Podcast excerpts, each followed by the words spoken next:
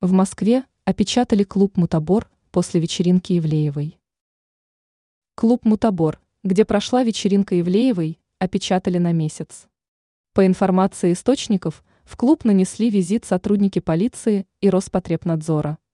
Московский ночной клуб «Мутабор», в котором на днях состоялась скандальная голая вечеринка Анастасии Ивлеевой, опечатали, сообщает «Известия» со ссылкой на свои источники.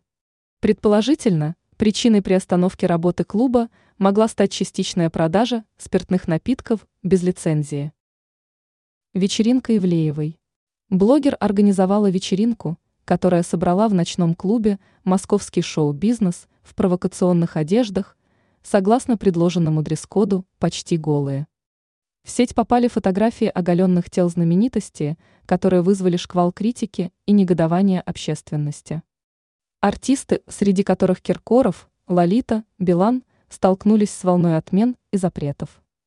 Скандал продолжает набирать обороты, несмотря на видео с извинениями от участников провокационной вечеринки.